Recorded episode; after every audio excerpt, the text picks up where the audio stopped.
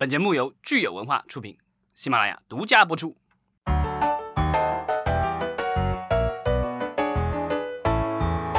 欢迎大家收听新一期的影视观察，我是老张。大家好，我是石溪。今天是五月二十五日，星期一。我们首先来看看各位热心听友的留言啊。对，我们有一位叫江水半夏的呃听友留言说，我们的这个新片立项听起来像。冷饭宇宙的感觉。啊，这个是咱们因为上周四聊到了新片立项哈，嗯，虽然说是冷饭宇宙，但是江水半夏还是很认真的听了，因为他特地说咱们在聊这个少林寺二的时候，这个关于琉球的历史其实是有一些出入的，是吧？这个这个是我们的这个无知啊，犯了历史性的错误，对吧？这个因为那个梗概里说到一八九二年他们去了琉球，那我当时说这个琉球当时还属于这个清朝的这个属国，对对，但这个是完全不正确的，因为在一八七九年日本已经这个吞并了琉球，当时就已经设立了这个冲绳县，所以呢，这个一八九二年的时候，估计那会儿已经叫冲绳了。当然也有可能这个当时的中国人。呃，还保留着旧的就称称呼，那也有可能，但我不知道这个，但也有可能是这个梗概写作不是很严谨，那那我们也没有很认真的去考考证过这个事情。我记得那个梗概还挺有意思的，说是去营救一个留美的中国学生，是吧？对，那其实这个留美的中国学生，然后在日本这个闹革命什么的，大家想一想，孙中山先生就知道了，他当年是跟着自己的哥哥，如果没记错，应该是去了。檀香山待过一段时间，算也算是留美了，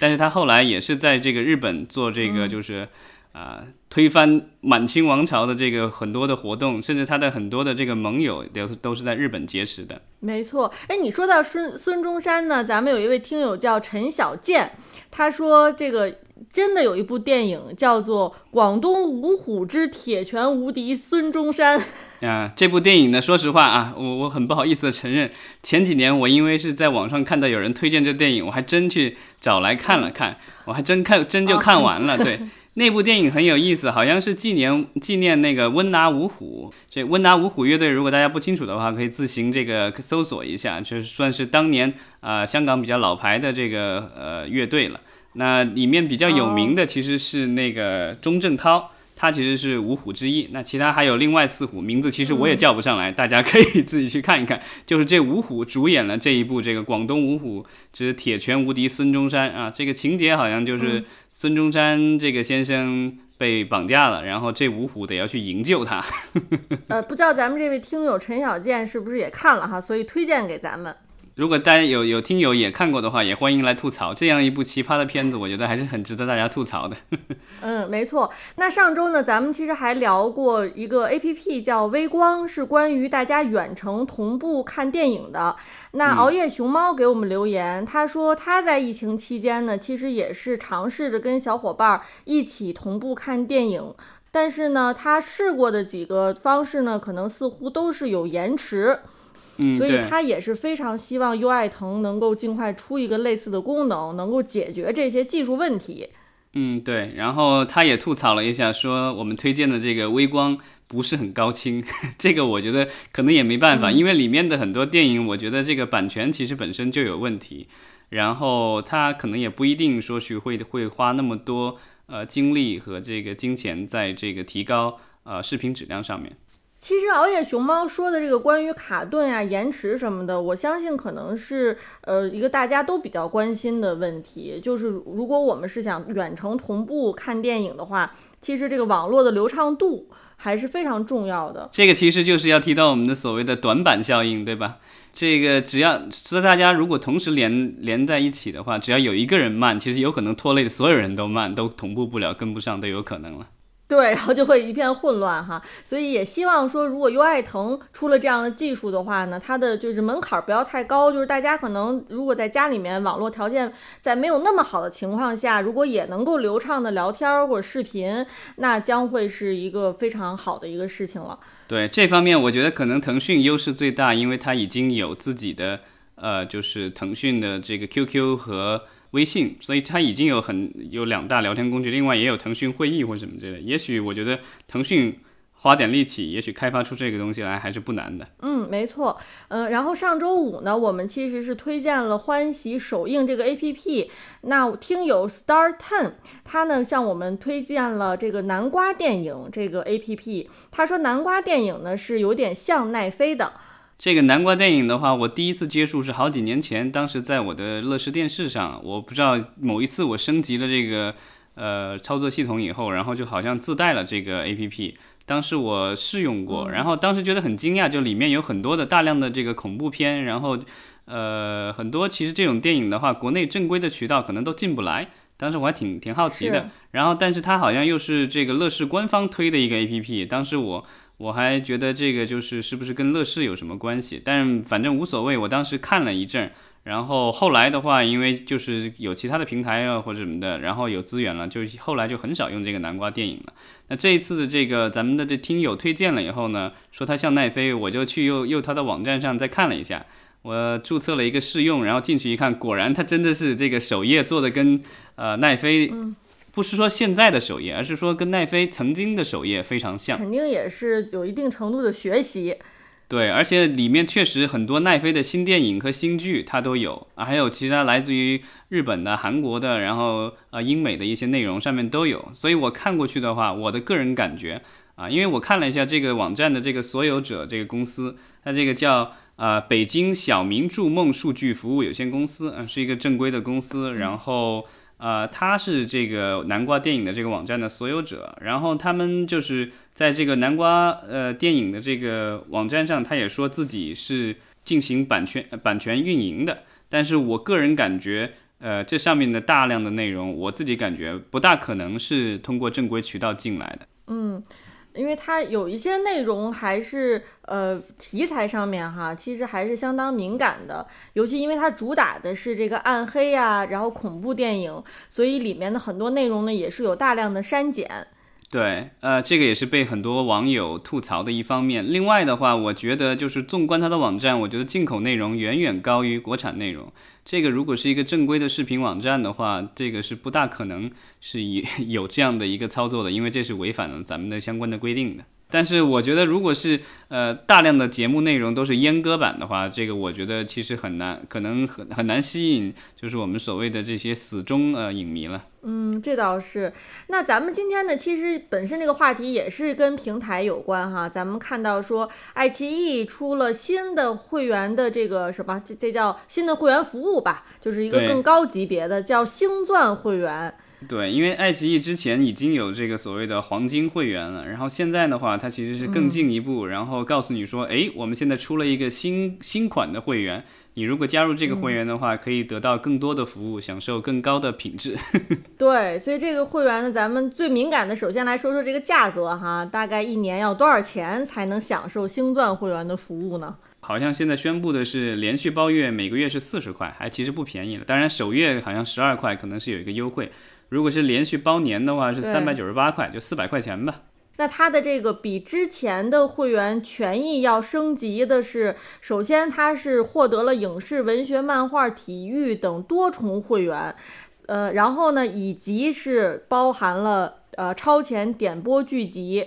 和这个影院里面所有的免费特权，那简单说，我理解哈，就是这个四百块钱是包含了一切的一切，就是你只要交了这个钱，你就再也不用担心有任何需要额外付费的了，是这意思吧？但是我觉得你还是想太多了，我觉得你还是想太多了。我觉得可能对呃一般的这个用户来说，可能最吸引人的是它这个所谓的超前点播剧集免费看，有有一种可能就是说。呃，以后超前点播的这个就没有说有单集或者是单部的这个卖了，因为原来大概是两百块一年，那现在变成四百块一年，其实就翻一翻，那样的话就是我所有剧集你都可以优先看，就不用在你在想说这一部我要不要单独这个优先看，那一部要不要单独优先看了。但我的我看他那个说明的话，我觉得就是有一些，他虽然还有一个叫星钻电影院，好像也是说给看一些新片，但是我们知道，就是像爱奇艺这样的网站的话，它和有一些这个，尤其是好莱坞片，呃，有一些就是特定的影片的话，它其实是有单独的协议，那可能是片方要求的，必须他去做这个单部的付费点播，所以我觉得在这个爱奇艺的网站上。这种所谓的单部付费的作品肯定是还不能少的。嗯，另外的话就是它的这些小说、漫画什么之类的，如果我没有记错的话，它有一些这个就是放会员，它这个是小说和漫画的吧？我印象当中，然后漫画什么之类的，我记得以前就有这个放会员，那个它只等于跟那个什么爱奇艺之前操作的套路是一样的，你买了会员成了付费用户了以后呢？呃，有大量的漫画可以这个无限量的畅看，但是有一些单独的漫画还是需要你要付钱去单独解锁买的，所以这个并不妨碍。所以说，我觉得他是卖了一个更贵的会员给你，但是并没有告诉你说你可以解锁一切的内容。嗯，所以你觉得我说的其实是想 想的太美了，是吧？对，我觉得他没有必要去放弃那些就是可以单独收费的。一，既然有人愿意买，我为什么？不愿意卖呢？这个东西就是，呃，这个怎么说呢？这个我觉得就是商业逻辑可能不一样吧。因为之前咱们也说过，就是其他各家的，呃，咱们可以讲一下美国的这几家大的这个视频网站他们的收费策略。那类似于像亚马逊 Prime，还有这个 Disney Plus 这种，其实他们每个月的钱基本上是固定的。亚马逊 Prime 的话，就是跟爱奇艺类似的是说，你如果单月的买的话，稍微贵一点；那如果你包年的话，能够便宜一点。当然，它还附赠了大量的，比如说 Kindle 的一些这个资源可以看，然后还可以购物的时候，这个邮寄可以快一点。另外的话，它有音乐的这个资源可以听什么之类的。但最主要的是它的这个视频的这个资源。那这个 Disney Plus 的话，它其实就是这个一个月六块九毛九包月。对美国的这个很多的流媒体网站的话，它基本上不提供这个包年的选项。亚马逊 Prime 好像是比较少见的。这个有有包年的，当然好像之前呼噜在有一些这个，比如说感恩节期间的促销，它有这种包年的卖一年的这个会员，但大部分的其实都是跟奈飞类似的，就每个月收你的钱，从信用卡里扣或什么的。嗯。但这样的话，就是说它要留住用户的话，它只能够去不断的去用新的内容来留住这个用户。嗯。奈飞它设的这个等级的这个会员的话，是比如说你想最便宜的那一档的话，我忘了多少钱，以前是七块九毛九，现在可能涨了十几块了。但是就是说那一档的话，可能就是节目的话，呃，没有办法看高清。然后另外的话，就是你一次可能比如说只能一个还是两个用户。然后你再上一档的话，它可以看高清，一零八零 P 可以看高清，然后可以同时比如说有两个用户可以用这个账号。那等等到最高一档，它我我印象当中应该是三档，最高一档的话，它是可以这个四个用户同时用，然后可以有四 K 的内容。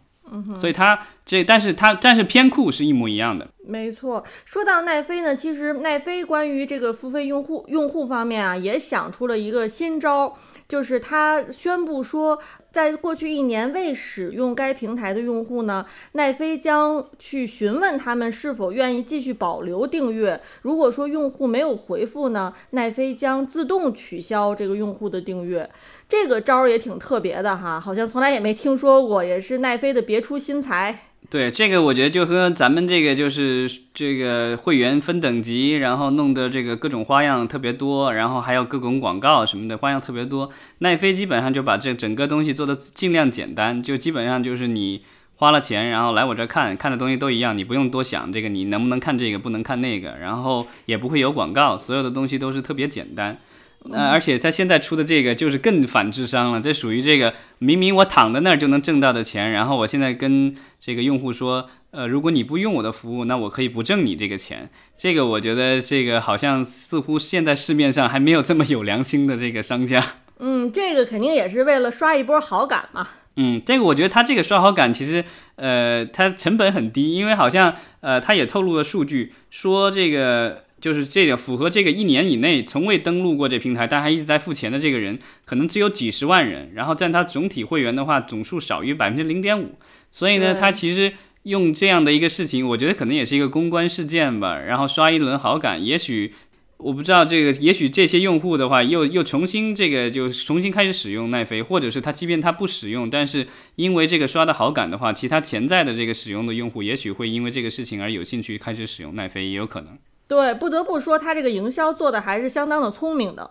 但是，呃，我觉得现在国内的这个，就是因为之前我印象当中，去年我去参加过一次这个，就是呃，应该是三生主办的一个，就跟流媒体有关的一个论坛吧。然后，其实他们反复提到的一个事情，之前我们在节目里也有分享，就是说，呃，国内的这个流媒体的这个用户的话，他所每就是贡献的价值。呃，跟就平均供电的价值和这个国外的这，比如类似于奈飞的话，其实相差很大的。那奈飞的话，比如一个用户可能一年是几十美元的这个贡献的价值，那这个优爱腾的话，之前的话据说好像只有十几二十块人民币，其实这个就是数量级是相差挺大的。嗯，那现在的话就是呃，我觉得爱奇艺现在它等于是取怎么说呢，就是。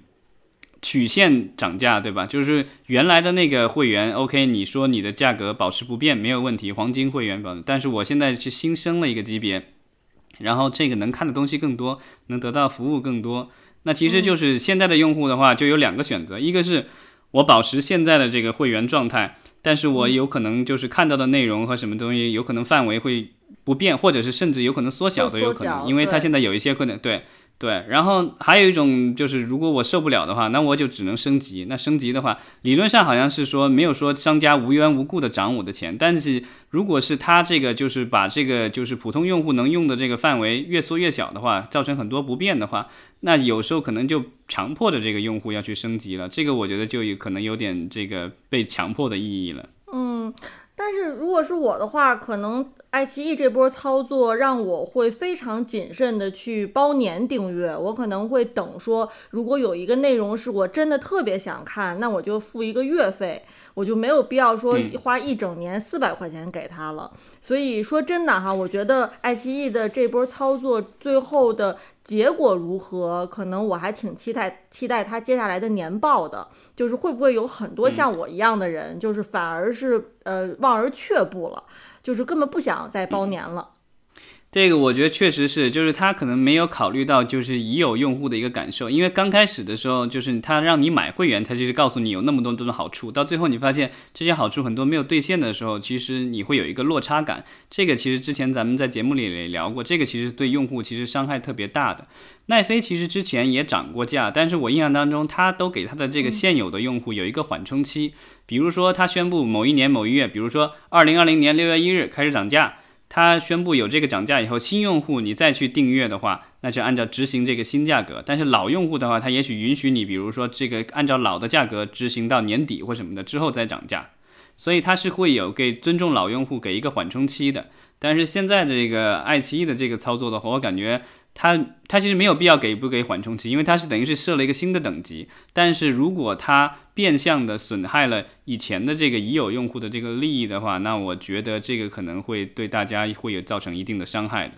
而且我觉得有一点特别重要，就是你刚才说的奈飞，它的这个不同等级的会员，其实在内容上并没有差别，而是在这个设备的使用的数量上以及画质上是有差别的。那我觉得这个对于受众来说，就是没有那么强的阶级感，或者也没有那么强的不安全感。就是我付了这个钱，我有的时候啊还不确定这个新的内容我能不能看，那好像就是我没给够钱，有些内容我享受不到，会有这种感觉。对我，所以我觉得这一次的这个爱奇艺的这个操作的话，咱们得看吧，因为就是如果它这个短期内有大量的用户就是都去转这个的话，那可能会造成这个原来的那些用户就是保留的他就那黄金这个 VIP 会员什么之类的，这个有可能就很不利了。因为如果很多人已经升了这个级，那可能他会把。更多的这个优势资源都放在这个更高等级的这个会员上面，那原来的这些就是低一等级的那个会员，可能这个能看的的内容的话，就可能会越来越受限了。没错，呃，那然后最后呢，我们说回到爱奇艺哈，我想到了我们一位听友华中王仁安，他的留言非常的有趣，他是询问说我们订阅爱奇艺的会员怎么开发票。啊，我觉得这个问题其实挺关键的，可能平时我们也很少想到。呃，那我我们看到这个问题之后呢，老张还特地去这个呃网站上搜索了一下，并且呢找到了大家可以开开具这个付费会员发票的渠道。